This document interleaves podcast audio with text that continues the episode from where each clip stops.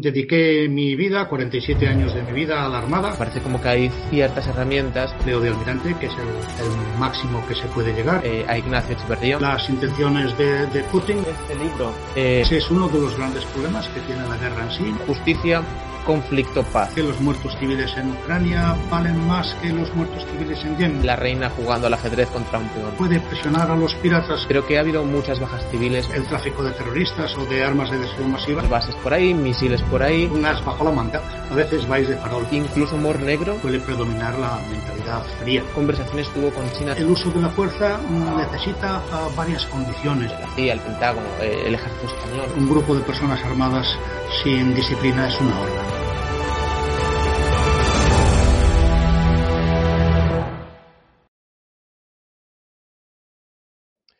Juan Rodríguez Garat, almirante, bienvenido al podcast de Falla con Éxito. Cuéntele a la gente, cuéntele a la gente brevemente quién es, eh, qué hace en la actualidad y qué ha hecho durante todo el transcurso de, su vida. Bueno, dediqué mi vida, 47 años de mi vida, a la Armada. He llegado en la profesión al empleo de almirante, que es el máximo que se puede llegar. He mandado la flota española, que realmente lo considero un orgullo. He participado en, durante todos estos años en misiones internacionales, algunas, eh, algunas curiosas de comentar. Y ahora, desde hace, desde hace cuatro años que pasé a la reserva, me dediqué al mundo de la historia. He sido director del Museo Naval de Madrid y hace un año ya pasé al retiro, a la jubilación en términos civiles y me dedico todavía fundamentalmente pues a la historia naval, aunque como analista militar pues participo hoy día en algunos programas uh, sobre la guerra de Ucrania. Quiero, antes de empezar la conversación, dar las gracias a Joaquín Echeverría, que se pasó por, por este podcast recientemente, hace unos pocos meses, eh, porque ha sido un poco el tema de unión. Él me compartió de forma privada eh, lo que usted eh, ha escrito, que se llama eh, Manual para el uso de la Armada, si no recuerdo mal el título, y pone algo como en honor o en mención a Ignacio Echeverría, el héroe del monopatín. Y quiero mencionarlo porque es un poco lo que nos ha unido, ¿no? Que a pesar de diferencia de edad, diferencia de profesión, tenemos a lo mejor los dos, digamos, ese esa adoración, a lo mejor no es la palabra, ¿no?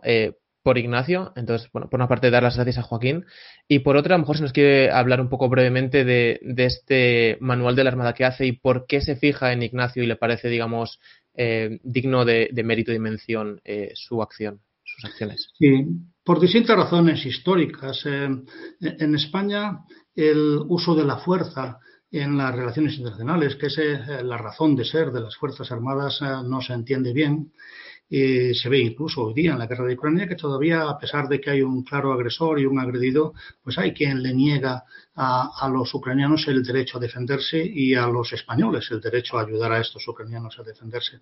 Esto viene, ya digo, de, razones históricas, viene desde hace mucho tiempo y, es difícil de combatir. Eh, yo vi en la figura de Ignacio Echeverría una sorprendente concentración de, todos los eh, sectores eh, de opinión de España en apoyo de un héroe, de un héroe de nuestro tiempo que intentó utilizar la fuerza para defender, en este caso, a unos eh, ciudadanos de Londres que estaban siendo atacados por el terrorismo.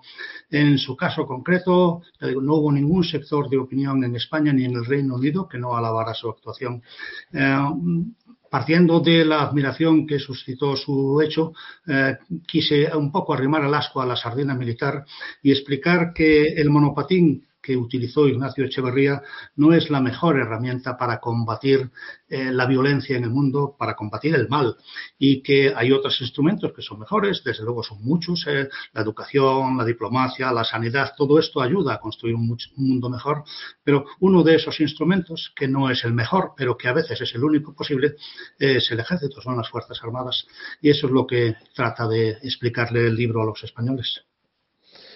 Sí, de hecho, un poco, supongo que eh, a nivel superficial, sin entrar, eh, el comentario que suele existir es que eh, la fuerza no genera paz y un poco todo este tipo de argumentaciones, ¿no? Y en este manual que tuvo, de hecho, muchísimas gracias por compartirlo conmigo, que la gente a lo mejor luego pueda acceder a él, a lo mejor hay enlaces para quien quiera consultarlo. Un poco ejemplifica el por qué es necesario en ciertas situaciones el empleo de la fuerza, ¿no? Y hay uno que me llamó mucho la atención y mm, Y a veces desde cuando se educan a los niños, ¿no? Que bueno, como le comentaba, yo tengo dos, usted también tiene, y, conoce a lo mejor este punto de en ocasiones de imponer algo porque es lo correcto, ¿no? En el manual lo, lo ve, lo, lo ejemplifica como justicia, conflicto, paz. O sea, como que todo parte de la justicia y eso genera un enfrentamiento de fuerzas o una imposición de fuerza.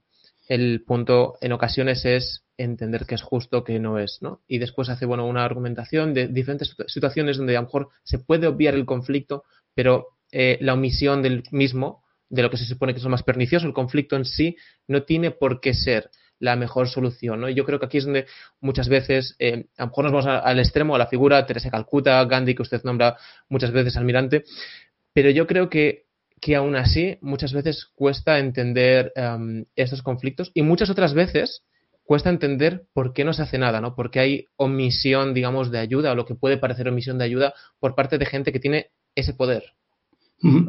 Yo creo que puedo explicar eh, ambas cosas, además relacionadas con, temas modernos, que a veces eh, eh, el uso de la fuerza, el uso de las armas es útil incluso para prevenir mayores daños en un conflicto, se puede ver en la actual guerra de Ucrania.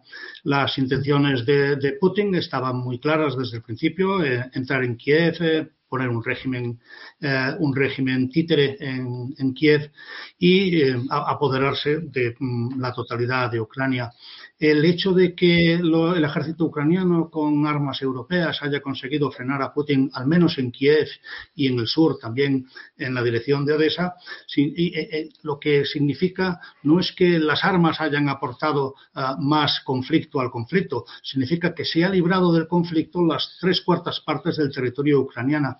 Eh, y ahora que está, ah, ha salido recientemente a la luz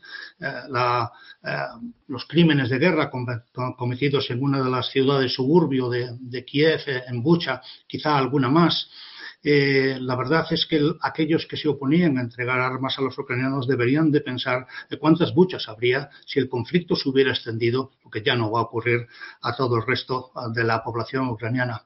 Luego está la otra pregunta, ¿por qué a veces no se hace más? Bien, eh, el uso de la fuerza necesita ah, varias condiciones para que tenga sentido, para que podamos sentirlo como, legítimo. Uno de ellos es, que la causa sea justa. En el caso de, Ucrania, eh, efectivamente, la causa es justa hay un agresor y un agredido.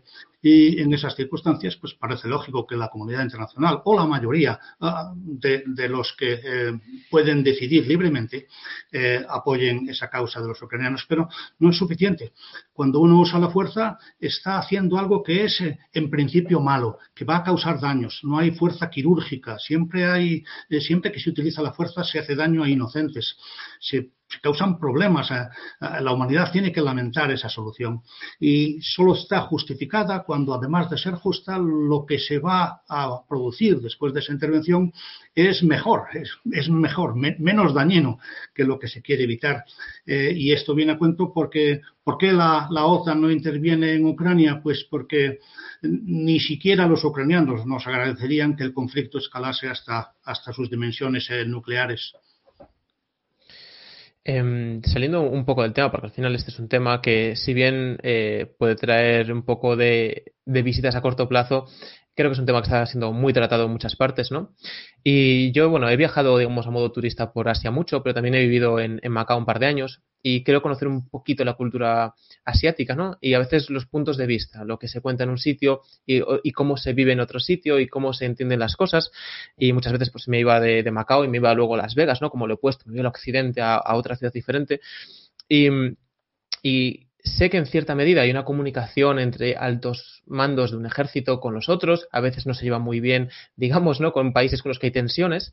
¿Cómo ¿cómo hizo en su época o cómo se hace en general, ¿no? Para intentar quitar los sesgos y los puntos de vista que uno tiene para poder comprender al, otro oficial o al otro país. Ya, bien sea a veces para, protegerse de eso o lo que sea, pero ¿cómo adquiere a lo mejor su perspectiva desde una perspectiva diferente? Bueno, en los altos niveles de mando, la verdad es que eh, suele predominar la mentalidad fría.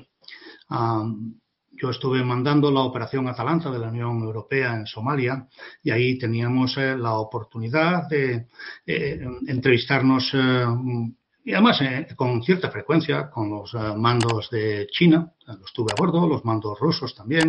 las conversaciones en ese nivel, en el nivel militar, suelen ser, si no cordiales, sí razonablemente frías. el problema, evidentemente, no está ahí. el problema está en otros dos niveles que son muy diferentes. El nivel superior, el nivel político, que es donde se toman las decisiones de cuándo hay que usar la fuerza y cuándo no hay que usarla. Y también eh, el nivel inferior. Eh, ¿Por qué el nivel inferior? Pues porque ah, la guerra es dura. Incluso aunque no sea una guerra completa, yo no, no, he, participado en ninguna guerra, pero sí eh, en esta operación contra la piratería, si uno va allí eh, pensando que los piratas son a lo mejor eh, delincuentes que no han tenido otra posibilidad de salir adelante en la vida y que hay que comprenderlos en cierta manera, cuando lleva en zona un mes o un mes y medio y ve que, capturan barcos, que maltratan a las tripulaciones, al final es imposible que no empiece a cambiar su opinión y de oponentes pasen a convertirse en enemigos en el peor sentido de la palabra, que no empiece a cultivarse eh, el odio. Ese es uno de los grandes problemas que tiene la guerra en sí, es inevitable y, hay que, lo único que se puede hacer es limitarlo en la medida de lo posible eh, mediante pues, la, disciplina. La disciplina que es lo que nos obliga a todos los militares a obedecer las órdenes del mando superior, yo que era el mando superior, a obedecer las órdenes del nivel político. Eh, por ejemplo, esa eh, operación que menciona, ¿no? Me parece muy interesante, se lo había comentado. El, eh, de hecho, lo, hacemos con casi todos los invitados, ¿no? De una forma u otra, poder entrar en su cerebro y ver su forma de pensar, en qué presta atención, en qué no, ¿no? Daniel Juncadela, piloto de coches de competición, nos decía que, que él, por, bueno, por múltiples razones, hacía un aullido cuando estaba en el coche listo para pilotar o ciertas curiosidades, ¿no? O cómo estructuraba los pensamientos. Parecía muy interesante y creo que para la audiencia también, ¿no?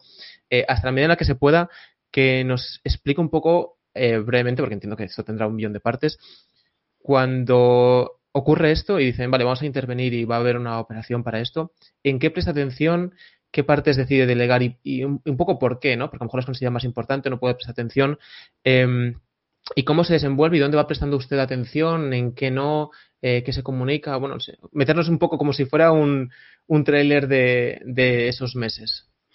Bueno, en las operaciones militares hoy día, eh, tanto en una operación que es eh, casi casi eh, policial como la antipiratería, como en otras de otro tipo, como pues las fuerzas permanentes de la Alianza Atlántica, uno tiene poco tiempo para pensar.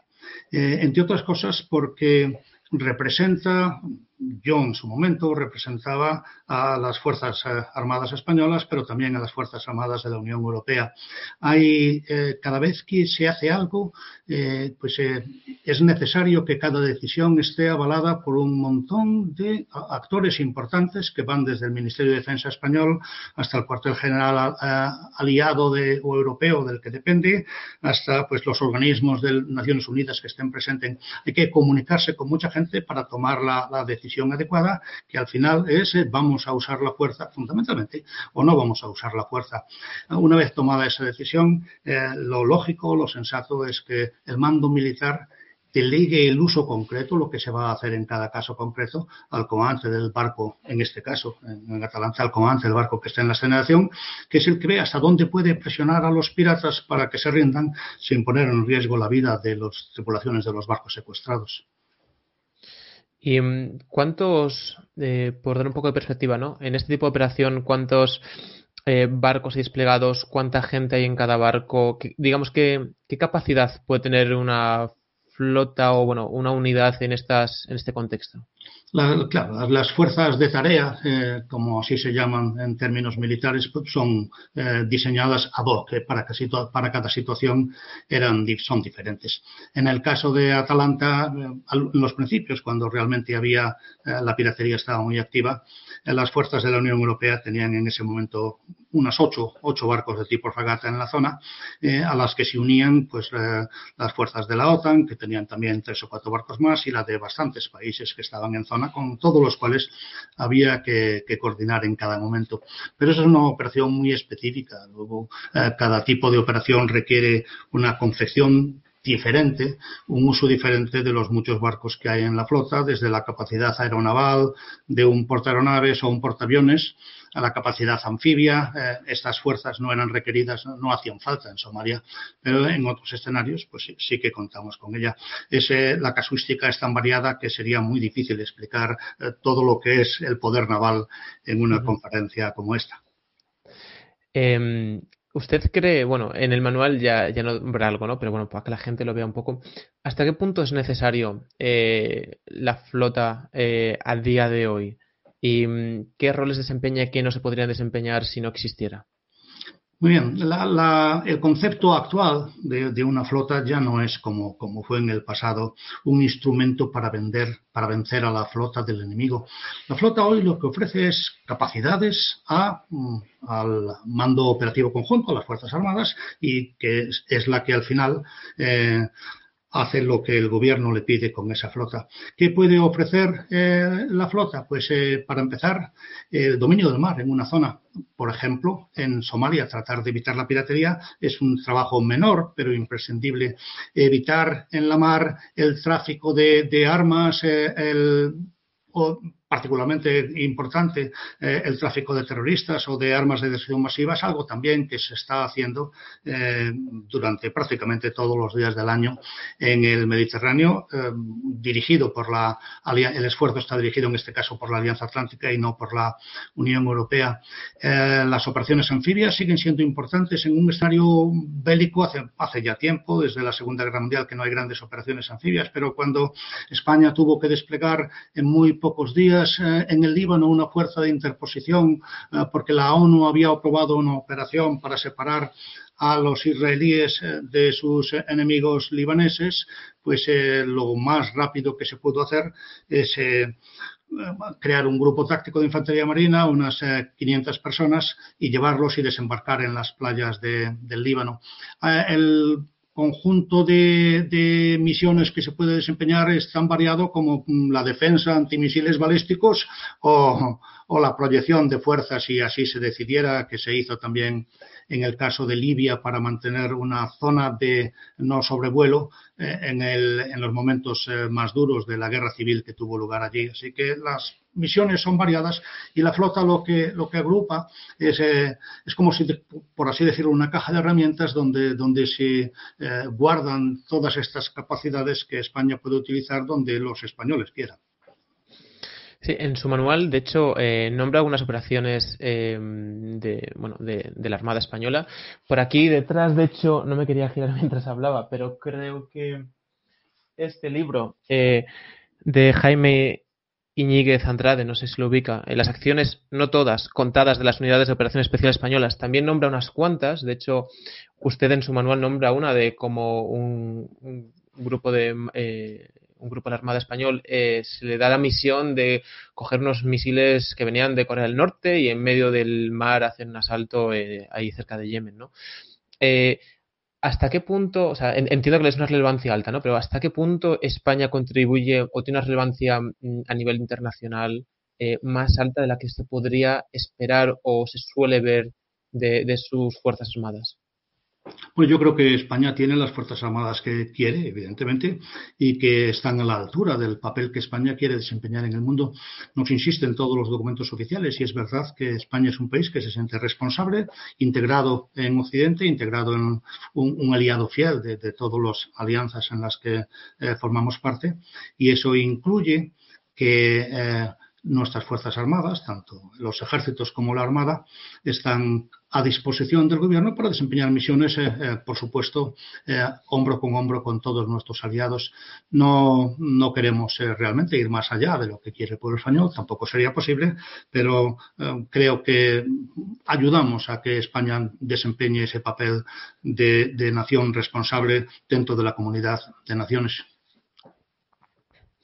Hay, hay algo que se suele, bueno, se suele ver, a lo mejor no, y justo estoy un poco sesgado, ¿no? Pero que, que las nuevas guerras eh, tienen unos nuevos, unas nuevas herramientas que pueden llegar a ser las súper decisivas y digamos que todo cómo se han venido desempeñando las guerras hasta este punto no va a ser relevante, ¿no? Hablamos de, por ejemplo, eh, los aviones no tripulados o incluso ciertos aviones de combate como el F-35 o ciertas armas que parece que van a ser, digamos, que van a... El país que las tenga va a ir a la vanguardia armamentística y usted cita algo muy parecido a refiriéndose a estos aviones no tripulados, si me equivoco, en, absoluto afectarán a su naturaleza como herramienta. Eh, bueno, eh, vino una frase más larga, pero como que viene a decir que, mm, que, esto no va a pasar, que simplemente van a ser una herramienta más, pero va a evolucionar todo el contexto, ¿no?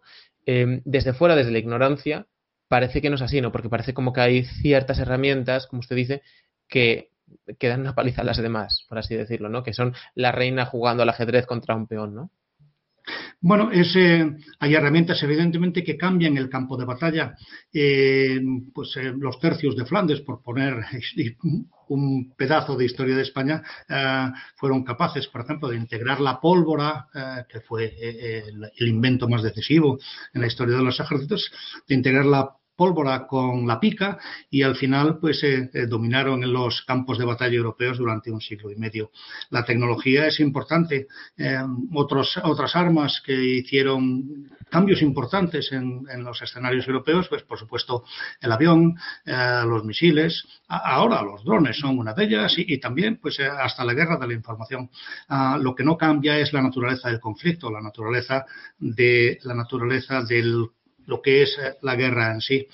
Y además hay que tener en cuenta que eh, estos armamentos de vanguardia, de alta tecnología, eh, al final no resuelven problemas, muchos de los problemas importantes en, los campos de batalla, como se está viendo pues ahora en la ciudad de Mariupol, donde se está combatiendo pues de manera no muy diferente a, la que se combatía en la Segunda Guerra Mundial hace 80 años, antes de la invención del ordenador, y ni siquiera muy diferente a la de los tercios de Flandes eh, en, Amberes eh, hace, hace ya cinco siglos. Hablando un poco de drones, ¿no? hemos hablado del estrecho, de Adén y me, bueno, eh, leí un poquito y me pareció muy interesante sobre la historia de, de Yemen, ¿no? Se ha escuchado las noticias durante digamos, la última década que se ha muerto más civiles en Yemen que en Afganistán o Irak. No, bueno, no sé exactamente, es una estadística inventada, un número elevado al azar, pero que ha habido muchas bajas civiles, muchas bajas, digamos, injustas, supuestamente eh, por drones. ¿Hasta qué punto, digamos, hay verdades en esto o no son verdades o siempre hay bajas colaterales solo que no se remarcan o en digamos, como estas? Pues eh, agradezco la pregunta porque me permite responder a, lo que pueda haber detrás de todo esto. El número de, bajas civiles es, eh, por desgracia, algo muy difícil de, muy difícil de deducir, ah, dada la propaganda de los dos lados. Pero quizás sobre esta pregunta sea más interesante ir un poco más allá. ¿Por qué? ¿Por qué los muertos civiles en Ucrania valen más que los muertos civiles en Yemen? Y, la respuesta es que no estamos hablando exactamente de eso. El, problema de Yemen es, eh, por desgracia, es una guerra civil. Las guerras civiles son a veces eh, intratables eh, porque realmente ambos bandos están deseando enfrentarse uno al otro. más complicada todavía la guerra civil siria, donde no hay ni siquiera dos bandos, hay más. Occidente no se siente ni completamente legitimado para intervenir en una guerra civil, ni siquiera encuentra un bando eh, al que pueda adjudicarle la razón.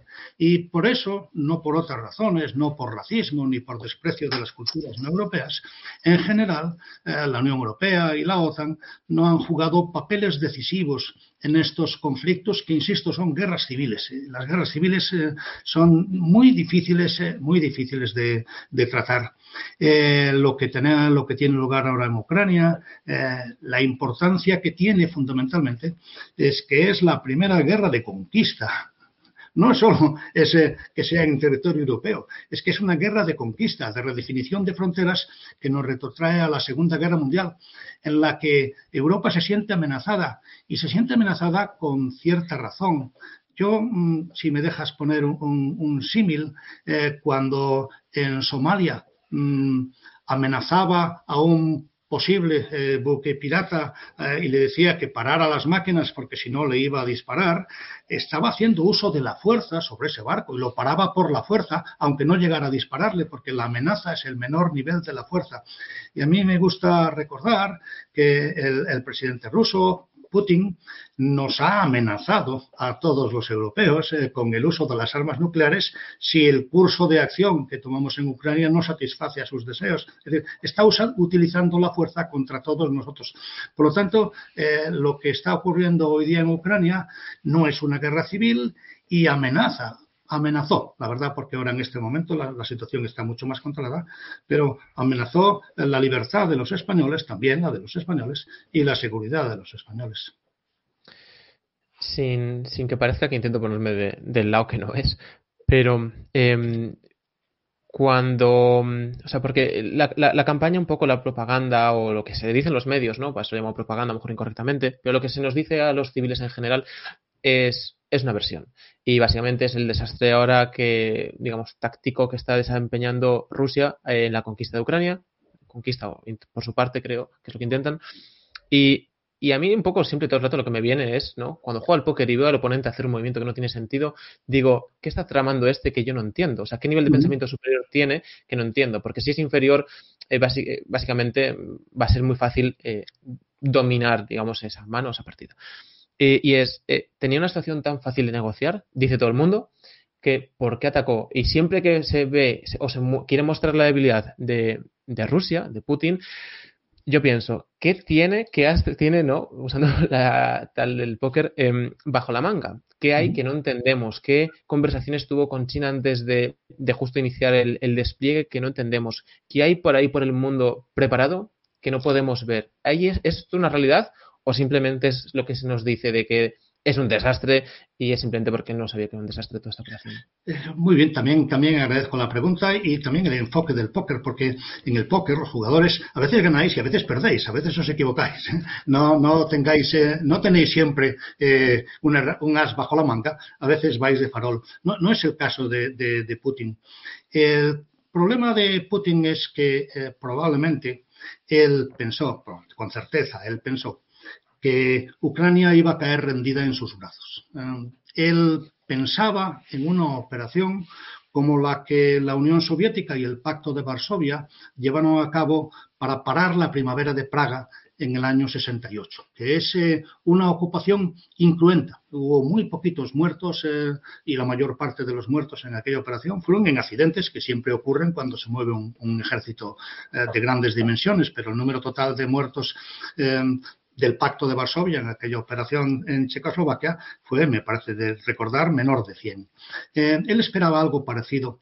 Eh, ¿Qué le llevaba a esperar que le iban a abrir las puertas de Kiev a aquellas caravanas de vehículos? No sé si recordarás en los primeros días de la guerra que la gente se preguntaba, ¿pero qué hace una caravana de 60 kilómetros de vehículos militares eh, parados en una carretera de camino a Kiev? Pues esperar a que alguien le abriera, le abriera las puertas. ¿Por qué se produce el error de Putin en esta jugada de póker. Eh, eso lo sabremos si es que llegamos a saberlo dentro de muchos años. Si fue invitado por algún alto militar ucraniano, es posible, puesto que eh, Ucrania y Rusia hasta hace no muchos años compartían sus fuerzas armadas y al final los militares cuando se eh, desapareció el Pacto de Varsovia y luego se, separó eh, la, Unión de Repúblicas Socialistas Soviéticas, se escogieron, por así decirlo, bando y las lealtades a, veces no están exactamente eh, donde deben de estar, en el país que les paga el sueldo, sino que todavía mantienen una lealtad a su, a su jefe anterior. Por lo tanto, es posible que Putin esperaba sacar de esto una entrada gratis en Kiev, dejar eh, de lado a Zelensky, poner un gobierno títere y con este gobierno títere eh, repartir Ucrania según unas fronteras que él entiende más justas que las que se firmaron en 1997 y que dejarían del lado de Rusia a todas las zonas rusas, eh, a todas las zonas de Ucrania donde la gente habla mayoritariamente ruso. esa jugada evidentemente le salió mal y yo creo que no estaba demasiado preparada para la otra para la de la guerra.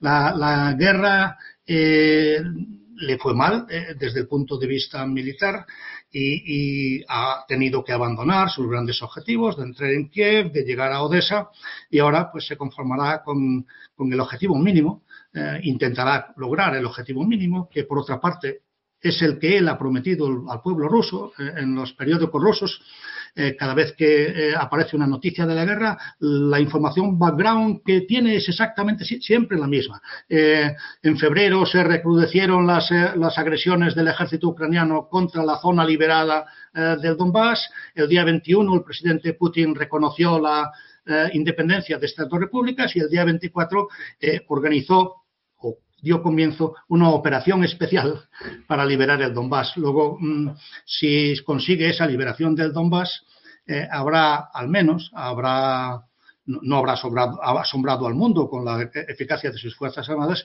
pero al menos habrá cumplido la promesa que les ha hecho a los rusos, que es en el fondo lo que, lo que a él le importa.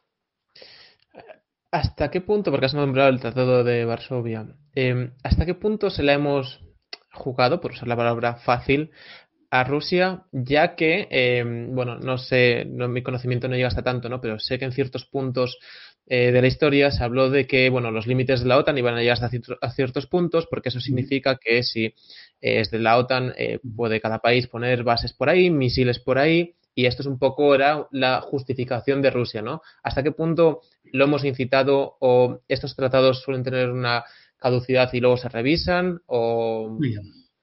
Ah, Vamos a ver, lo que se prometió a Rusia no es que en la OTAN, está escrito en papeles, si, si, tuvieron un papel en el que dijeran lo contrario ya lo habrían sacado, lo que se prometió a, Rusia es que no se desplegarían fuerzas en las regiones, que, en las naciones que habían pertenecido al Pacto de Varsovia, y así se cumplió hasta la invasión de Crimea, hasta la anexión de Crimea por Rusia. Una vez, eh, eh, una vez que se produjo esa anexión de Crimea, que va contra, no ha reconocido prácticamente ningún país eh, normal en el mundo, ni siquiera, ni siquiera China, solamente los sospechosos habituales, Siria, Venezuela, no hay ningún reconocimiento a esa anexión de, las, de, de, Crimea por Rusia y fue como respuesta a esa anexión de Crimea mm, por lo que la OTAN empezó a desplegar fuerzas en los, países del antiguo Pacto de Varsovia. Pero también eh, esta es la realidad. ¿no? Eh, también es verdad que eh, cuando Putin habla a su pueblo, no les habla de la OTAN ni del miedo a la OTAN. Esta es una esta es un pretexto que utiliza para mantener a China eh, en su, no en su lado, pero por lo menos no eh, contra ellos.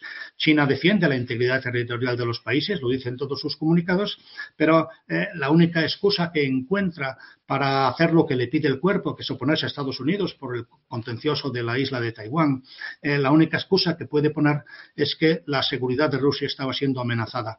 Pero insisto en que para Rusia esto es solo un pretexto y si quieres una demostración clara, cuando el presidente Zelensky dijo, la, Ucrania renuncia a la OTAN para siempre y acepta la neutralización, que ya lo ha dicho varias veces, Rusia dice que eso no altera significativamente, no, no, siquiera constituye un avance en las negociaciones de paz y que no está dispuesta a discutir nada que no sea la cesión de Ucrania y del Donbass.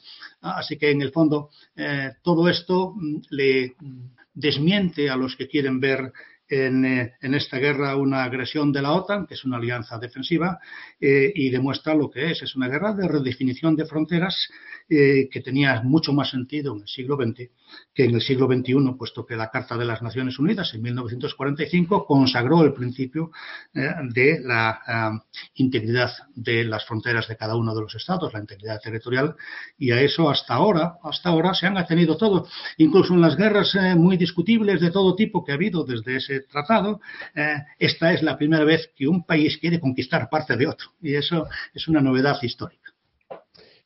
Bueno, eh, yo a veces, bueno, iba a decir siempre, no es cierto, ¿no? Pero eh, como le comenté, estuve viendo en Macao, la mayor parte de la audiencia poco lo sabe, ¿no? Porque suelen, jugar al póker y saben todo esto. Eh, pero bueno, Macao pertenece a Portugal, como esto seguro que usted ya sabe. Sin embargo, caminas por Macao y te das cuenta súper rápido de que no tiene nada que ver con Portugal, salvo un par de edificios antiguos que, que son las reliquias de, de, Macao, donde los chinos, bueno, ves a millones de chinos visitar un cacho de una catedral, un edificio antiguo eh, construido por portugueses y que tiene estas similitudes con, con, Portugal, ¿no? Con lo que yo también tengo mucha relación. Eh, pero lo que ocurrió es que, bueno, eh, en resumen, sería que China le pidió los derechos de, gestión de, Macao a Portugal durante unas cuantas décadas y lo que va a ocurrir en el futuro es que cuando Portugal diga, oye, ¿y, qué hay de, esto que dijimos que iba a ser durante un tiempo? Y dice, bueno, pues en vez de 50 años ahora son 100 o 200 más, ¿no? Que tiene una forma de, anexionarse las cosas diferentes porque buscan un enfoque diferente, porque hasta donde yo sé y he leído un poquillo, eh, pues eh, la CIA, el Pentágono, eh, el Ejército Español, el Estado Mayor, etcétera, planifican y, toman medidas con una perspectiva. no es a seis meses vista, porque entonces luego tendrías problemas en siete meses, pero tampoco es a 200 años vista, ¿no? Hay, hay un espacio temporal. Y China tiene esta misión que es de las más largoplacistas que yo jamás he, visto, salvo alguna fundación o alguna ONG, que es al año 2050, ¿no? ser, o 2049, ser, digamos, la potencia mundial que yo muchas veces ya he dicho hace años, cuando estaba allí, que ya lo eran. Financieramente me parecen brutales, ¿no? Que hay, digamos, de, esta forma, digamos, de China de hacer las cosas diferentes porque tiene esta visión tan a largo plazo que están jugando esta partida lenta porque tienen paciencia y no tienen esta prisa a veces que puede parecer que pues tenemos los occidentales. Bueno, yo desde el punto de vista militar, que es el que yo, que es el que yo entiendo, eh, China no es un país militarista y tiene sentido que no lo sea, puesto que no tiene problemas militares con los alrededores, es una, es una gran potencia demográfica y porque además eh, no lo necesita. China le está yendo bastante bien en el escenario internacional, está adquiriendo cada vez mayor poder económico que le interesa más y por lo tanto no, le interesa en absoluto el, comprometerse en aventuras bélicas en ningún país del mundo, lo cual eh, en el fondo pues eh, es bueno, es bueno que China eh, no esté utilizando su fuerza militar para amenazar a los demás países del mundo. Lo que no quiere decir que haya eh, ciertos riesgos eh, porque hay contenciosos eh, en algunas islas del mar de China y está el contencioso de Taiwán que, pueden hacer que China salga de este papel expansionista pero con métodos bastante legítimos que sencillamente pues ir imponiendo poquito a poquito su potencia económica y su potencia demográfica. Sí, porque a día de hoy digamos que hay múltiples formas de, librar guerras, ¿no? O sea, ya no solo seríamos la, militar, ¿no? Que, hay fuerzas mucho mayores debido, pues, debido a la globalización, pues está, digamos, el motor económico, incluso habla del espacial, eh, el virtual, ¿no? Hay, hay, digamos, muchos frentes que se podría utilizar para ejercer presión, que puedes matar, digamos, a gente simplemente cerrando el gas o cerrando las exportaciones o diciendo que hay que tienes que confinar una ciudad entera y que no salgan los barcos, eso puede indirectamente, porque no es lo mismo que a lo mejor una guerra, pero digamos a consecuencia inevitable puede llegar a ser la misma o bueno, ya Sí, sí eh, puede llegar a ser la misma, pero ya no es guerra, es diplomacia. Y entonces eh, ese ya no es mi campo de actuación. Eh, la, guerra es para la diplomacia, la guerra como herramienta es, hay que recordar, después de, la Segunda Guerra Mundial, la Carta de las Naciones Unidas que está en vigor, la guerra ya no es un instrumento de la diplomacia, es sencillamente una herramienta para la defensa legítima y no tiene no tendría sentido el volver a la época de diplomacia de cañoneras ah, para tratar de obtener ventajas políticas del uso de la fuerza militar. Precisamente eh, por eso eh, el mundo no debiera no debiera acceder a esta imposición en este momento de Rusia sobre Ucrania.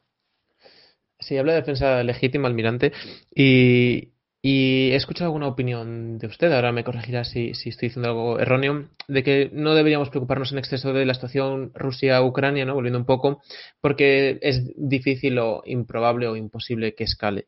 Sin embargo, vemos los países que están alrededor, que, digamos, en caso de escalar podrían llegar a ser los siguientes, ¿no? Véase Polonia, véase los países bálticos, bastante asustados. De hecho, tomando a lo mejor decisiones, guion medidas mucho más extremas que otros países con más fuerza y no simplemente, o sea, la percepción es que no es que las tomen porque ellos tengan más fuerza que yo más poder, sino simplemente porque se ven ya asustados y es su forma de presionar de si ahora no hacemos esto nosotros por Ucrania, en el futuro nadie lo hará por nosotros, ¿no? Sin embargo, un poco, ¿usted cree que esta situación no puede o no va a escalar? ¿Puede a lo mejor argumentar un poco por qué? Sí, claro. Eh, si no va a escalar, no es porque eh, Putin sea una persona magnánima que, no desea la guerra. Eh, ahí está la prueba.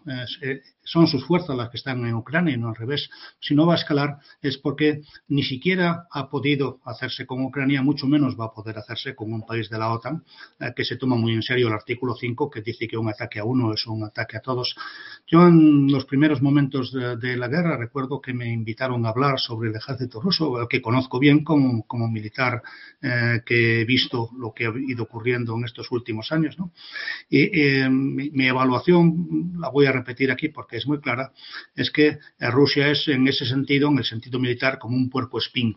no hay quien pueda toserle porque tiene unas enormes púas cargadas de cabezas nucleares, son 6.000 armas, 6.000 cabezas nucleares, las que seguramente tiene, y de ellas, pues probablemente un tercio estén listas o casi listas para ser utilizadas, eh, pero eso le sirve para mantenerse, mantener la integridad de sus fronteras. Luego, como ejército, como el puercospín, tiene una boca muy pequeña, es herbívoro, no puede tragarse Ucrania, no ha conseguido llegar a Kiev ni a, ni a Odessa, eh, mucho menos va a poder entrar en Polonia.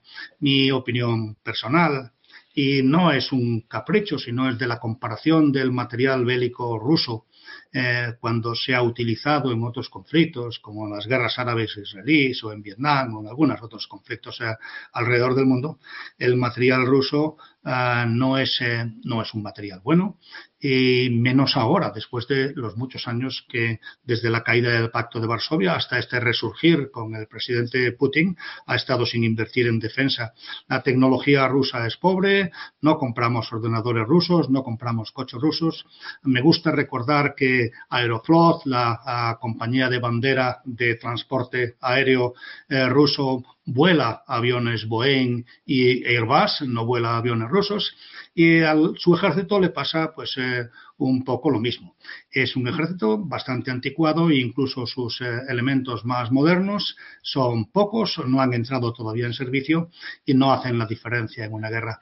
No, no tengo excesivo respeto por el ejército ruso, aunque evidentemente eh, en números, los números también importan, es suficiente para lo que está tratando de conseguir en Polonia, si no conquistar el país, si no dominar el país, si es probable que sea suficiente para conquistar el Donbass, eh, pero eh, enfrentado a, las fuerzas de la OTAN eh, no es una fantasmada decir que no duraría tres días sin el arma nuclear. El riesgo está, evidentemente, en que ante el fracaso decida recurrir a las armas nucleares.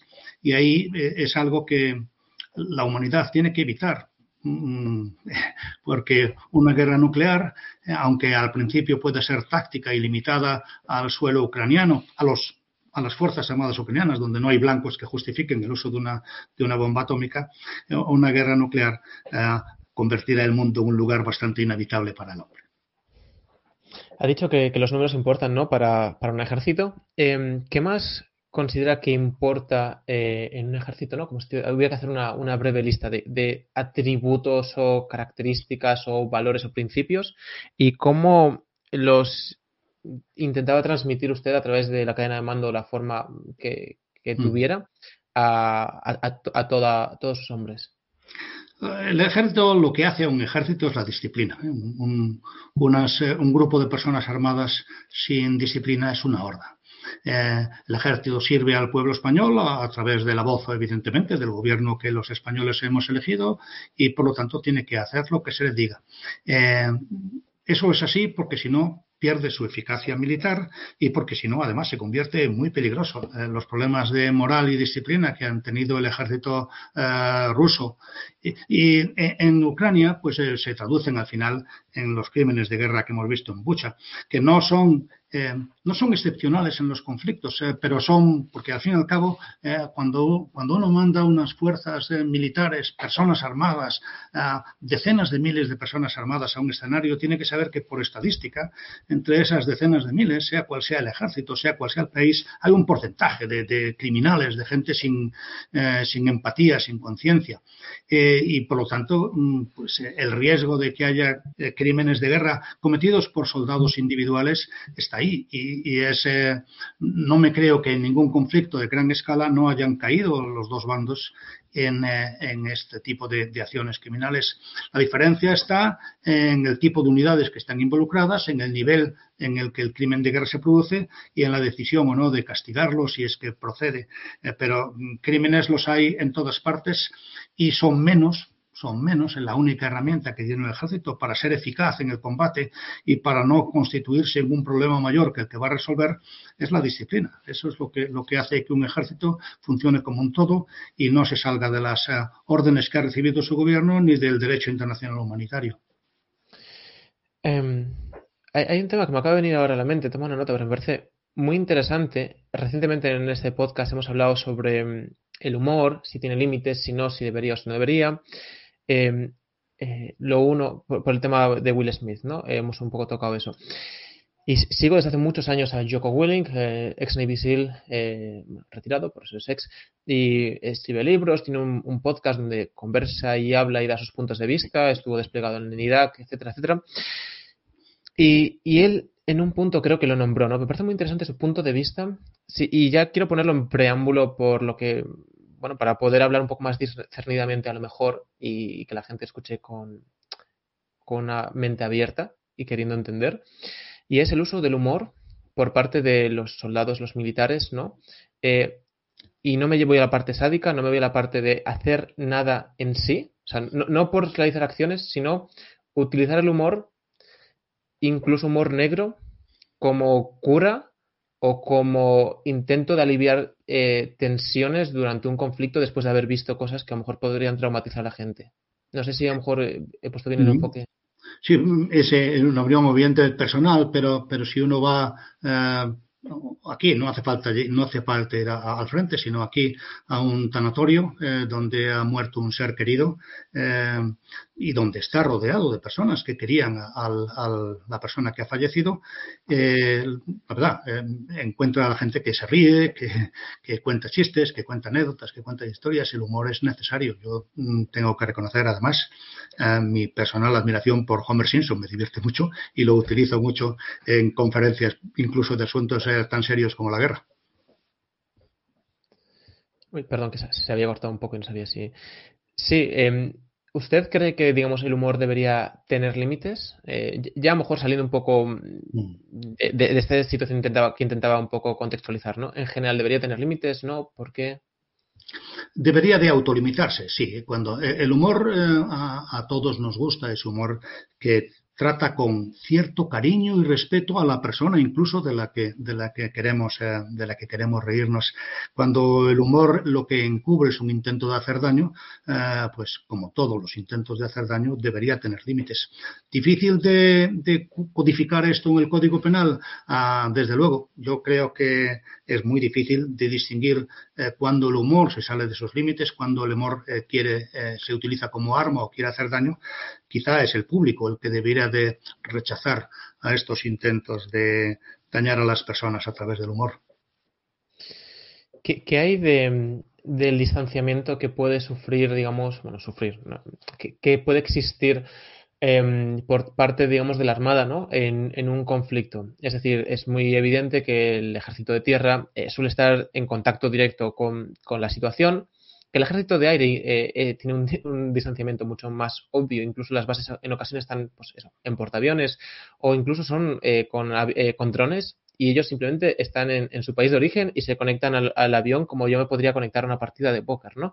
Y, el, y, el, y, hay mucho más distanciamiento físico y obviamente es más difícil empatizar, ¿no?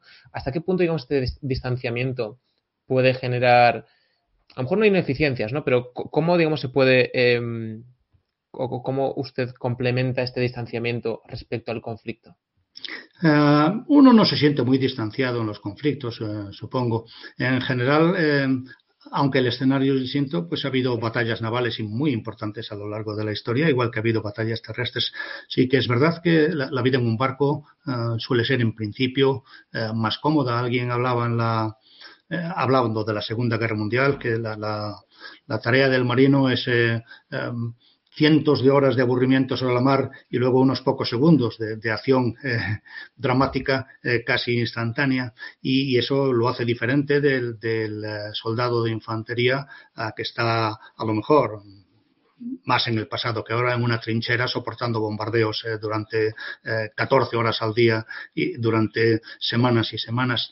hay esa diferencia. De todas formas, hay que recordar que parte de la Armada es la Infantería de Marina, cuyo trabajo, cuyo trabajo es eh, al final es partiendo desde la mar hacer lo mismo que, el ejército de tierra hace en tierra. Y bueno pues supone un tercio de, nuestra de nuestra armada. Ah, recordarás quizá la película de salvar al soldado Ryan donde eh, se ve que la distancia con el conflicto de estas fuerzas de infantería de marina de estas fuerzas anfibias tampoco es mucha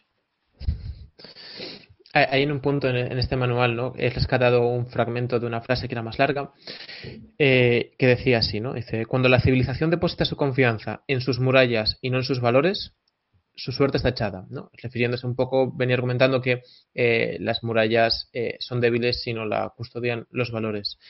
Y mm, quería preguntarle su opinión em, respecto a la educación, porque por lo menos a nivel medios, es un tema que empieza a, aflorar mucho. Como le comenté, almirante, yo tengo dos niños y es un tema que me preocupa mucho. Y, y siente usted en general, ya no solo, no es un tema contra España, a los políticos, ni poniéndolo encima, sino en general, a nivel global.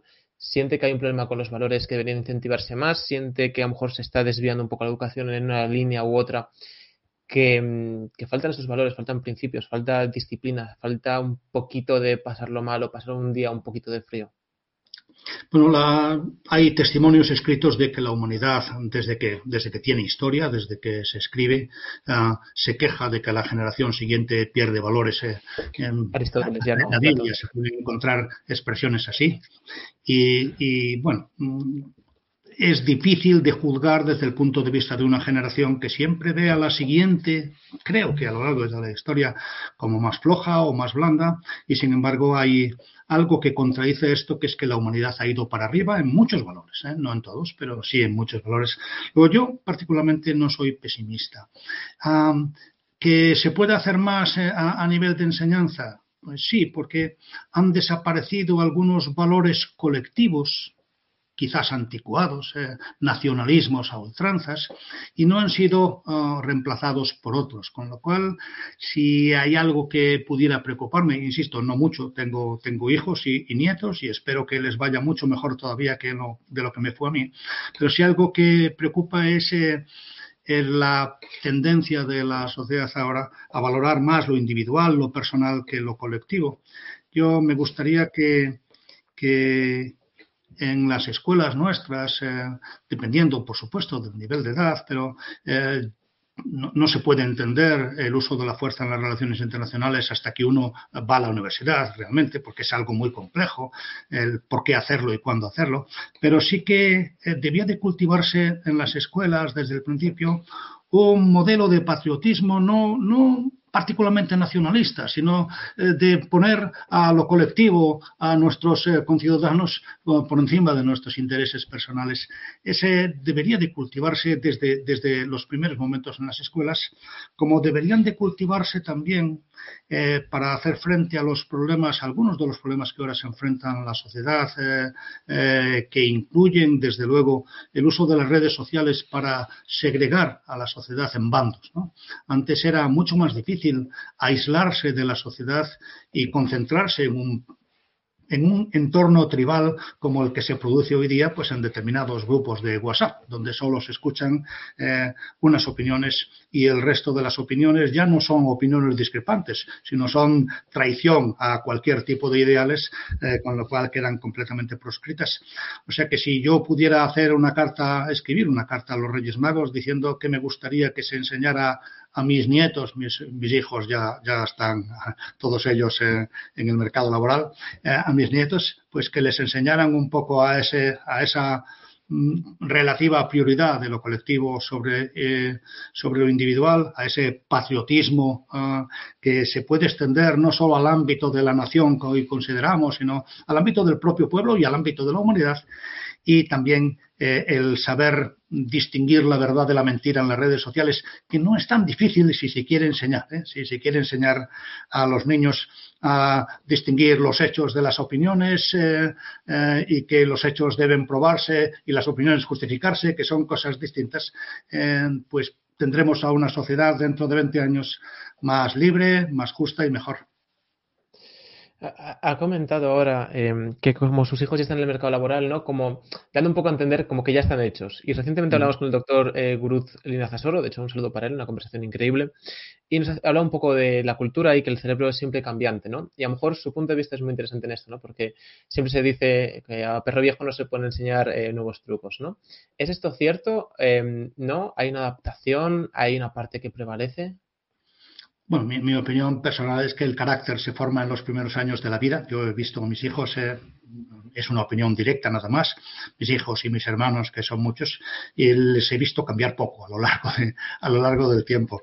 Eh, uno nace con un carácter y puede cambiar de opiniones en algunos temas, es verdad, se puede formar mejor, eh, pero que las personas eh, cambiemos eh, en profundidad es, eh, es, algo que ocurre muy raras veces. Podemos hablar de, San Ignacio de Loyola, que de repente cambió de ser, de ser un crápula perseguidor de la Iglesia a fundar a los jesuitas, pero eso es extraño. En la humanidad no es lo corriente. La mayor parte de, de nosotros nos mantenemos relativamente estables a lo largo de toda la vida, eh, con una evolución lógica, evidentemente, a medida que se van cumpliendo años, eh, pero que eh, no, cambia sustancialmente lo que somos. Eh, ya nombrado en esta breve conversación momentos históricos, ejércitos pasados, imperios pasados, y ya en, su manual también lo hace mucho. Y, yo siempre he creído, bueno, siempre he creído, tengo un, un pequeñito uso de razón, que contra más culto eres, más quieres entender la historia, ¿no? Porque al final siempre, si tenemos un punto en el presente y queremos ver hacia dónde vamos, es muy difícil. Pero cuando tenemos un punto en el pasado, es mucho más fácil trazar una línea, ¿no? Y creo que a lo mejor por eso se enseñan escuelas y a lo mejor eh, gente como usted, almirante, se dedican a eso, a, estudiar el pasado para comprender ciertas cosas, o a veces simplemente por, es su pasión, ¿no? ¿Cuál sería, em, digamos, su ejército eh, favorito, si es que lo hay, y, y por qué, digamos, de toda la historia de la humanidad?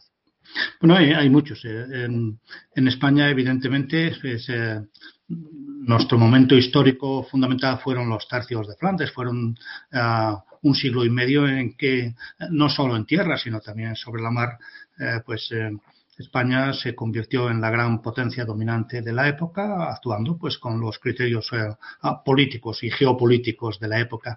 Eh, ejércitos competentes a lo largo de la historia, bueno, pues eh, el, ejército romano, que duda cabe que consiguió enormes éxitos con un modelo mm, muy distinto del de los tercios, porque era prácticamente un pueblo en armas durante un cierto periodo en el que los veteranos obtenían el beneficio que, que realmente merecían después de, las campañas, pero siendo un modelo muy diferente eh, del de los tercios, que era un ejército profesional, eh, pues eh, la verdad que hicieron grandes campañas a lo largo de la historia. otros ejércitos que se mostraron muy, muy competentes fueron eh, muchos de los ejércitos aliados, ejércitos también de ciudadanos reclutados al final de la, de la vida civil y, que hicieron un papel muy digno en muchos teatros de la Segunda Guerra Mundial. Y siendo marino, pues no puedo menos que referirme al Teatro del Pacífico, donde eh, la Marina norteamericana, pues eh, la verdad lo hizo muy bien con materias primas desde el punto de vista de las personas que podían parecer dudosas porque eran gentes recién salidas de la universidad eh, o provenientes de la vida civil, la mayor parte de sus oficiales, pues hicieron un trabajo magnífico en la Segunda Guerra Mundial. Ahora he hablado algo de Estados Unidos y me ha venido otro flash. Eh, lo siento, ya, le comenté que las entrevistas van fluyendo, intentando buscar la mejor pregunta a lo que está diciendo. Y hay no quiero citarlo mal, pero en 1898 Cuba, eh, acorazado buque de guerra americano que mucho tiempo después, entre comillas recientemente, se descubrió que la propia CIA o organismo que, era la CIA previamente eh, atacó a Drede para nombrarle la guerra a España. España pierde la guerra, acaba pagando un par de islas y 20 millones o algo así, si no recuerdo mal los exámenes de, la ESO de bachiller. Em, no sé si, se recuerda un poco de qué momento histórico le estoy hablando ¿no? y si nos la puede explicar un poco desde el punto de vista me parece interesante, porque también ha nombrado el Imperio Romano y hasta donde llega mi historia también hubo un atentado de falsa bandera en el Imperio Romano, ¿no? Eh, ¿Son abundantes estos ataques de falsa bandera? ¿Cómo podría haber sido la historia diferente si se hubiera actuado de una forma un poco más, eh, no sé si llamarle legítima o menos agresiva? Bueno, sí, evidentemente se han organizado o se han orquestado ah, algunos ataques a lo largo de la historia para justificar una agresión. No es probablemente el caso de Cuba. En el caso de Cuba, eh, el camino al conflicto ya estaba muy adelantado. Ah, cuando el acorazado Maine, eh, el USS Maine, eh, entró en Cuba para una visita. allí el acorazado explotó, la prensa norteamericana, sobre todo la prensa, culpó a España sin haber habido eh, ninguna investigación y sirvió para que el gobierno americano calentara el ambiente para tomar la decisión de declarar en su momento la guerra a España. España durante, durante muchos años pues acusó a Estados Unidos de haber, de haber puesto una mina en el acorazado, pero las investigaciones posteriores no dan la razón ni a uno ni a otro. El acorazado, la explosión en el acorazado fue interna y probablemente en las calderas y accidental, aunque, eh, y es hoy día lo que reconocen todos los historiadores, esa explosión accidental del Maine se utilizó para justificar no para justificar. La guerra no tenía remedio. ¿eh? Eh, las ambiciones eh, americanas eran, estaban muy claras, iban a, tratar de, quedarse con Cuba y España no tenía una fuerza militar capaz de defenderla. Luego la situación iba a terminar así de todas las maneras, pero como campaña de propaganda el, Maine le salió, le salió bastante rentable a los Estados Unidos. Ah, pero insisto, todos los historiadores de hoy ah, admiten que fue un accidente. Vale, pues pido disculpas por el, completo error histórico. Tenía eso por ahí en algún punto. Es que eh, la propaganda, perdón, la propaganda española de, la época evidentemente culpó a los americanos, pero eh, tan injustamente como culpar a los españoles. Eh. Fue un accidente desgraciado, se perdieron cientos de hombres para nada, porque en el camino a la guerra no era necesario que aquel barco se perdiera.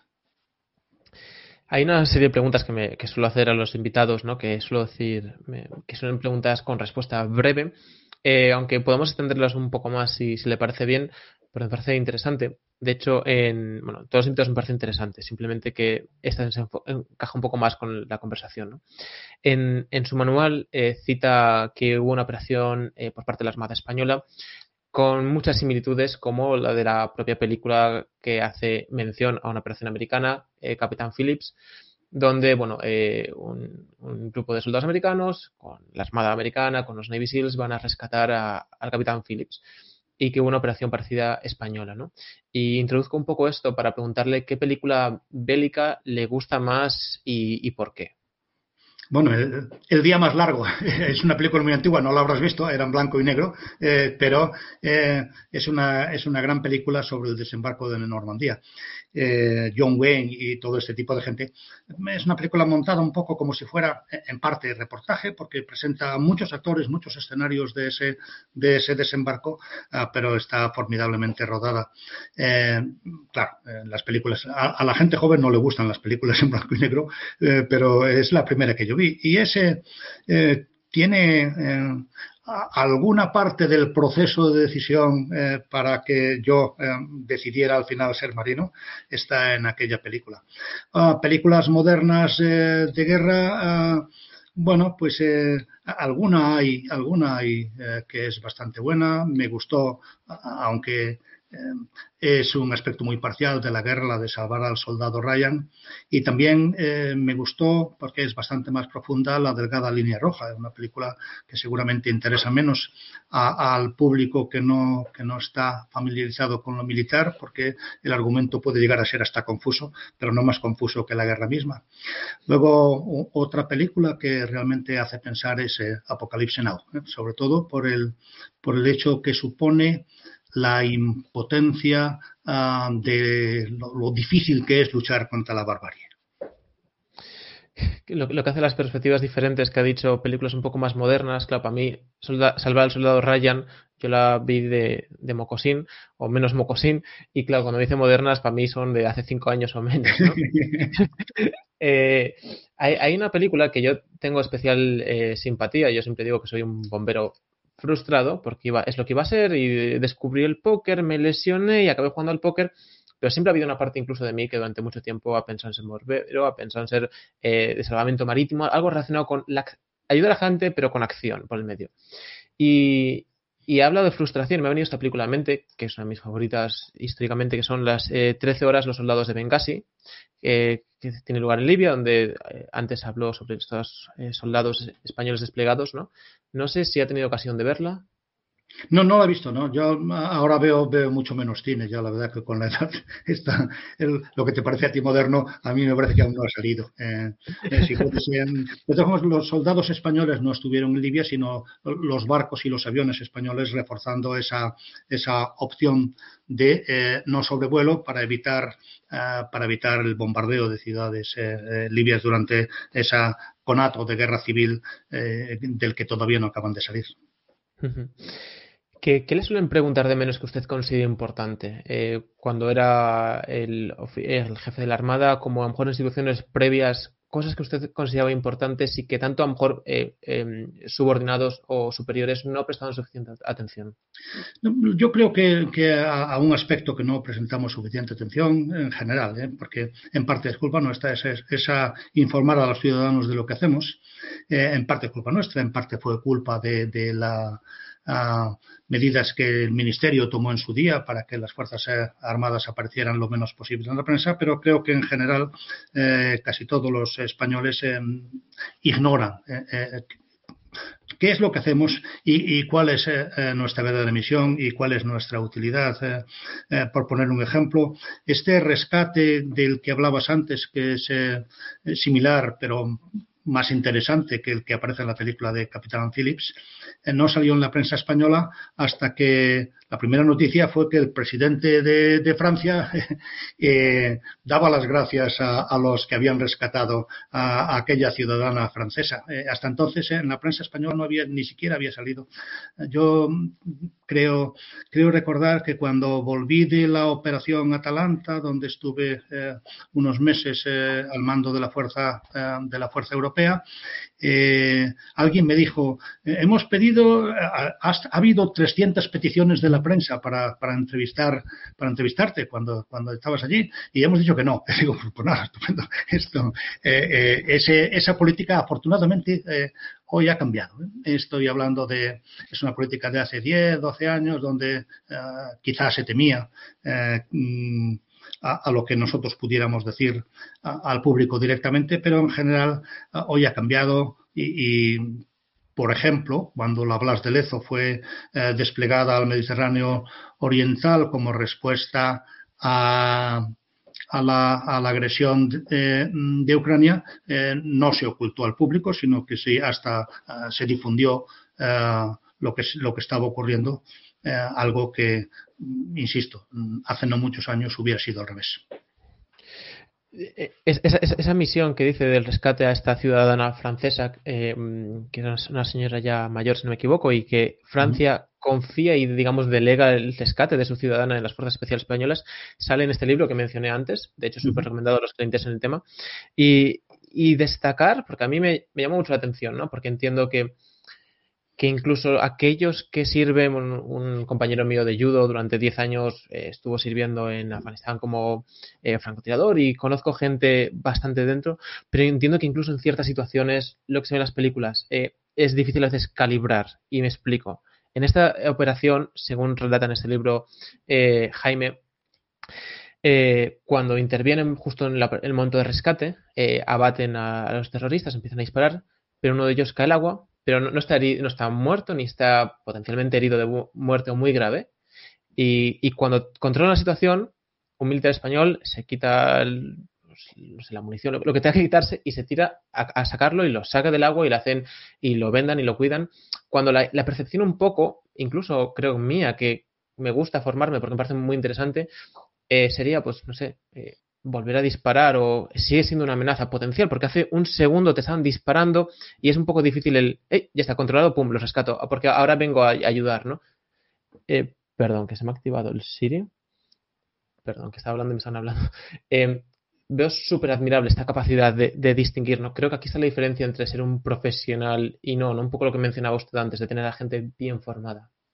Así es, el profesionalismo es eso y la disciplina también, el no prestar ayuda a un, aunque sea un enemigo que está a, punto de perder la vida, e, es en sí un crimen de guerra. Eh, nosotros, evidentemente, eh, tenemos formada a nuestra gente para prestar auxilio siempre que eh, no vaya en detrimento del éxito de la operación. Em, en este caso, además, como en el caso del capitán Phillips, el, el asunto está lo hace relativamente sencillo, lo hace relativamente practicable el hecho de que los piratas tengan un solo rehén.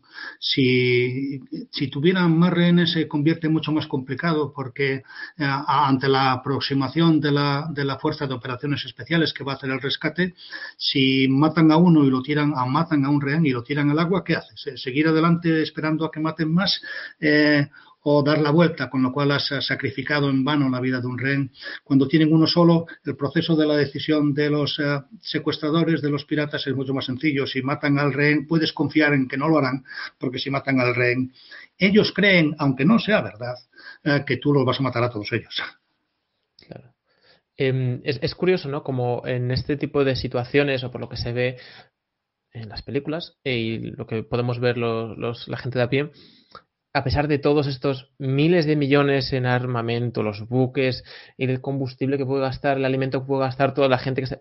Al final, luego, em, estas operaciones eh, son impartidas, digamos, eh, digamos la, punta de lanza por un pequeño grupo de operativos que es un poco eh, que yo admiro mucho por esto justo que le digo, ¿no? Por ser capaces de mantener la mente fría y que, y que dependen de sí mismos detrás de un súper gran equipo, pero son ellos los que a través de pequeñas acciones o decisiones van a lograr el éxito de la misión o no. Eh, y bueno, y por eso se, lo nombraba.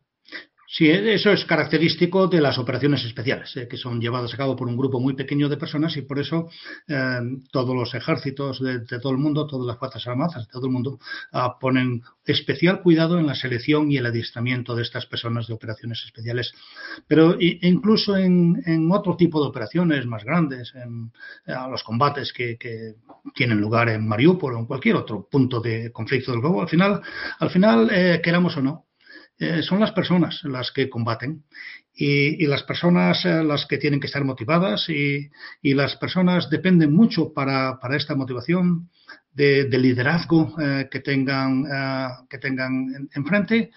Y, todo esto, el factor humano sigue siendo ah, pues eh, uno de los más importantes en las operaciones militares cuando se llega de verdad al combate. No, es lo mismo cuando lo que uno está haciendo es bombardear un objetivo con un dron controlado desde West Virginia, pero cuando ah, ah, se llega al, al terreno, al combate sobre el terreno, la persona sigue siendo lo más importante. Eh, ¿ha, habido algún tipo de acción que a lo mejor le venga a la mente que usted haya hecho? No que solo la haya hecho con la intención de, pero que sí que haya prestado especial atención para que sus subordinados, digamos, que la gente que está sumando, vea su disciplina, vea su intención, vea su actitud y así, digamos, transmitirle estos valores? Claro, bueno, eso eh, es, una rutina en todos los militares, se hace siempre, hay que estar delante, hay que dar ejemplo, eh, acciones concretas, eh, no, pero ha habido momentos en que ha sido necesario pues reunir a los comandantes de los barcos para, para recordarles eh, eh, cuáles, eh, son, cuáles son las restricciones, cuáles son las reglas de enfrentamiento que, tenemos que tener. recuerdo como ocasión más singular, em, a mí me tocó mandar la fuerza permanente de, la OTAN en, el Atlántico, que estaba en aquel momento en el Mar Negro durante una, guerra, la de la de la la de Georgia eh, contra sus eh, repúblicas independentistas y Rusia en el año 2008.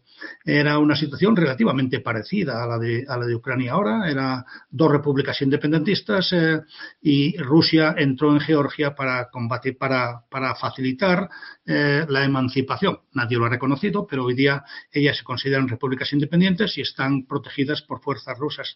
Allí en el en el calor de los hechos estaba la fuerza que, yo mandaba y, algún mando ruso salió en la prensa diciendo que eh, eran capaces, ellos eran capaces de destruir a mi pequeña fuerza naval en menos de 15 minutos.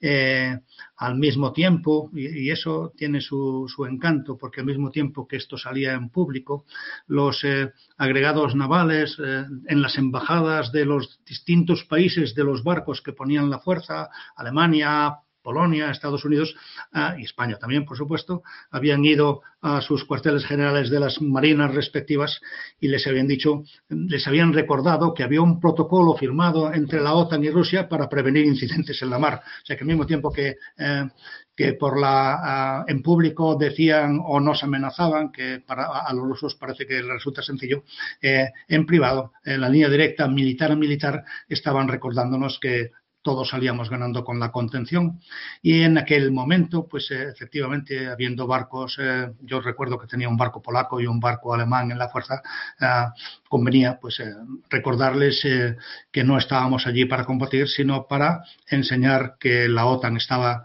interesada en la situación, comprometida con la situación y que no quería pasar más lejos. Almirante, ¿qué, ¿a qué suele decir que no? ¿O qué no suele hacer? ¿O qué no tiene cabida en su vida? ¿Qué no es admisible? Pues eh, no, creo que haya nada así que pueda decir que no sea admisible en mi vida. Todo es discutible, aunque mm, eh, si le pregunta si le pregunta a mi mujer le dirá que no, que soy cerril. pero, no, yo, creo que, todo se puede discutir, eh, lo cual no significa que vaya a darle a todos la razón. ¿Y un libro que le tenga especial cariño? Bueno, una novela de mi, que leí en mi juventud que se llama Mar Cruel, de Nicolas Monserrat, y que también, junto a la película de que antes hablamos, El Día Más Largo, eh, forma parte de mi vocación. Esta Mar Cruel eh, narra la vida de las dotaciones de pequeñas corbetas, eh, de las pequeñas corbetas que en la Segunda Guerra Mundial se enfrentaron en el Atlántico a los submarinos alemanes. Es un gran libro que recomiendo a cualquiera que lo pueda leer. Y como último, a lo mejor desde su punto de vista, ¿no? Porque mi, padre hizo buceo durante más de dos décadas y siempre decía que la vida bajo el agua, o sea, buceo, pesca submarina a pulmón, y muchas veces decía que no, no batía porque cuando disparabas al, al, animal montabas un caos y dejaba de ser lo que le gustaba y simplemente bajaba y se pasaba ahí los minutos viendo porque decía que era un mundo diferente, ¿no? Pero también lo llevaba hacia el mar, ¿no? ¿Qué, ¿Qué, hay en el mar que lo hace diferente? Porque yo no, he tenido experiencias más allá de, de la playa o poco más, ¿no? pero sé que todo el mundo que está mucho tiempo en el mar, a pesar de que algunos les puedan tener cierta aspereza, porque bueno, vengo de una zona de muchos pesqueros, pero sé que hay algo en el mar. ¿Usted cómo lo nombraría? Yo puedo decir, la, verdad, a mí la, mar no me gusta. ¿eh? Me gusta tener varias cubiertas entre, entre mi cuerpo y la mar. ¿eh? Yo encuentro que el agua es fría y que a veces, eh, a veces se pone tozuda, se, se pone muy pesada. No, me gusta la mar, me gustan los barcos. Siempre, siempre hago la diferencia. Los barcos, tanto desde el punto de vista electromecánico como, como artilugios invertidos por el hombre en los que se ha aplicado parte de la mejor tecnología posible en todas las épocas, ya desde la época del galeón hasta, hasta las actuales eh, excelentes fragatas que tiene la Armada, eh, pues eh, me, gusta, me gusta como instrumento. Y el ambiente que se forma en las dotaciones también. Reconozco que me siento en casa con ese ambiente que fomenta el compañerismo y guardo muy buenos recuerdos de todas las dotaciones que he mandado y de las que me han mandado a mí. Y como último, si quiere, puede hacerme usted a mí una pregunta. Bueno, yo, sí, ah, ya que te llevo muchos años, eh, uno, de los eh, asuntos eh, que, a lo largo de mi carrera, en los últimos años sobre todo, me han frustrado un poco, es que he tratado de, mm, contribuir a que el pueblo español conozca un, poco mejor la herramienta que tienen las Fuerzas Armadas, a lo que se llama eh, cultura o conciencia de defensa, porque creo que es importante a la hora de que el pueblo español tome sus propias decisiones de lo que hace con sus Fuerzas Armadas y no haga seguidismo de lo que deciden otros pueblos con más cultura o más conciencia de defensa. Nunca he conseguido a pesar de mis esfuerzos, que me escuche nadie que no crea de antemano que tengo razón. Así que si me dejas hacerte una pregunta difícil, ¿cómo puedo conseguir dirigirme a aquellos que piensan que los almirantes no debían existir?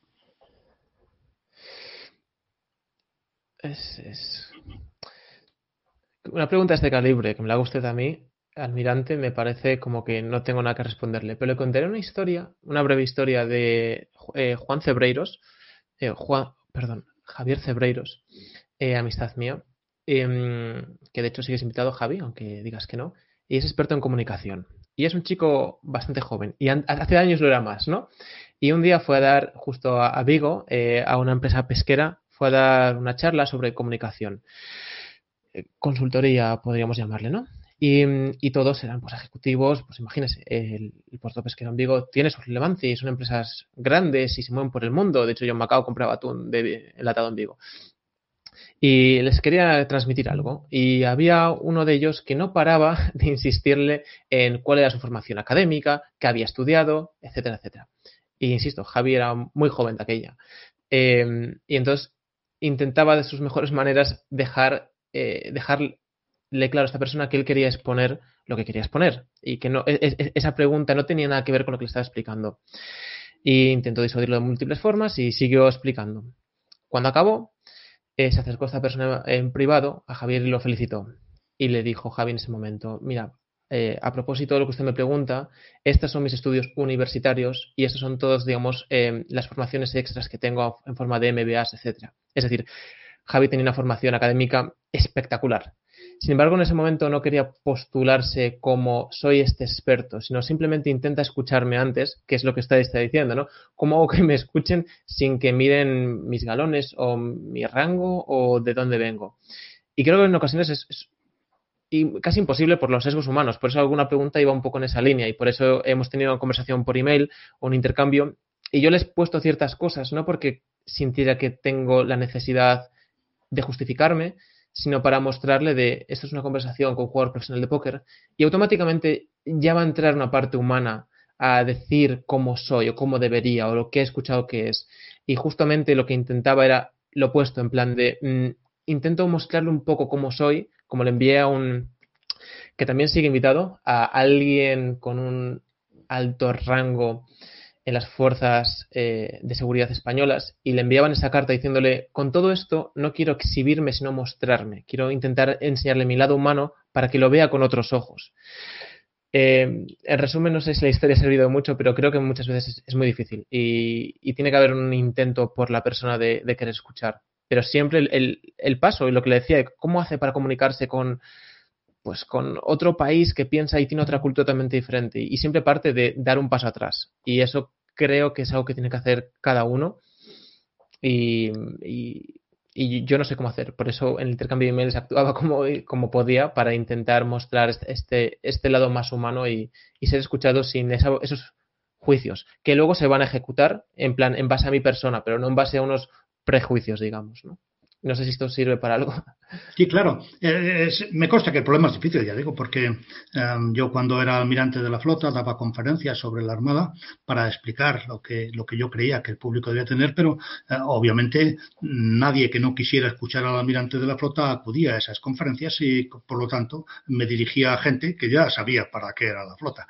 Eh, y ese es la verdad que es una encrucijada de la que es muy difícil salir a pesar de, esto, de mis esfuerzos. Yo espero que, entre tu público haya alguno que, eh, que por lo menos eh, todo esto de que hemos hablado le haga pensar. Sí, y, más de uno. Y, como anécdota, ¿no? ya que tiene que ver con, con su sector, me parece graciosa por, y es un poco la razón de estas conversaciones, ¿no? de ver las similitudes. ¿no? Siempre he dicho que la élite da igual de que de qué profesión, tiene muchas más similitudes de lo que puede llegar a parecer, ¿no?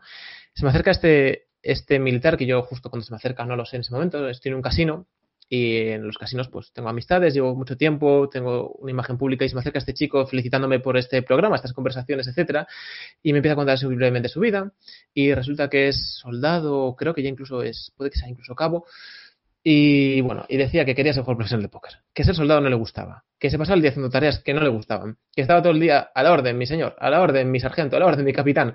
Decía que estaba quemado, que era súper cansado, que es que no le gustaba, que no le veía sentido. Bueno, un montón de, quejas en cadena. Y entonces mi, mi, siguiente pregunta fue, ¿tú quieres jugar de póker? Dijo, sí. Y un poco lo que usted comentaba, no siempre se gana. Y a veces no siempre se gana simplemente porque hay posibilidades y tú puedes eh, tener un porcentaje superior, pero vas a perder. Y no pasa nada, porque de medias te lo repites muchas veces, es una buena decisión. Y yo le decía, el póker es un a la orden constante, porque la varianza, digamos, la suerte, ¿no? las fluctuaciones están ahí. Y eso no lo controlas. Y se quedó así dijo, anda, pues es cierto. Le dije, si quieres algo profesional de póker, puede serlo en el futuro, pero que sepas que cada vez que dices a la orden es aceptar algo que no te apetece hacer y tienes que pasar por ello. Y eso en el póker pasa muchísimo. Y, pasa en todas las áreas, lo que no se llega a ver igual, ¿no? Y, bueno, eso me, pareció muy gracioso porque al final mm, hay muchas similitudes e, entre todas las, las áreas. Simplemente hay que querer verlas y eso ya depende de cada uno. Pues sí, es verdad. Todos somos personas y todos tenemos problemas parecidos. Cada uno en su, cada uno en su entorno profesional, todos tenemos problemas parecidos de relación con las demás personas, de autodisciplina. La, verdad es que eh, el camino para el éxito no es tan diferente en unas profesiones y en otras. Estoy muy de acuerdo. Bueno, almirante, muchísimas gracias por su tiempo, por su perspectiva y, creo que va a instruir mucho y dar otro punto de vista sobre que la gente pueda llegar a reflexionar y sobre sobre el papel de la Armada, em, que en ocasiones históricamente... tengo, es cierto, una vicisitud, y perdón porque esto no es despedida, pero lo voy a cortar, em, o sea, una dicotomía en ocasiones sobre ciertas situaciones porque parece que para la paz necesitas la paz, pero después de leer su manual ya se ha visto reforzado algo que creo, y es que, como bien dijo Joaquín Echeverría sobre su hijo, aunque creo que era de un hermano de, de Ignacio Echeverría, que es cuando ves algo incorrecto o es importante alzar la voz, ¿no? Y en ocasiones alzar la voz es pues la vía la fuerza, porque el otro, porque la situación que se va a acabar dando después del conflicto, como usted nombra en su manual, va a ser mejor que si eso no hubiera ocurrido. Así que por todo ello, muchas gracias. Gracias a ti.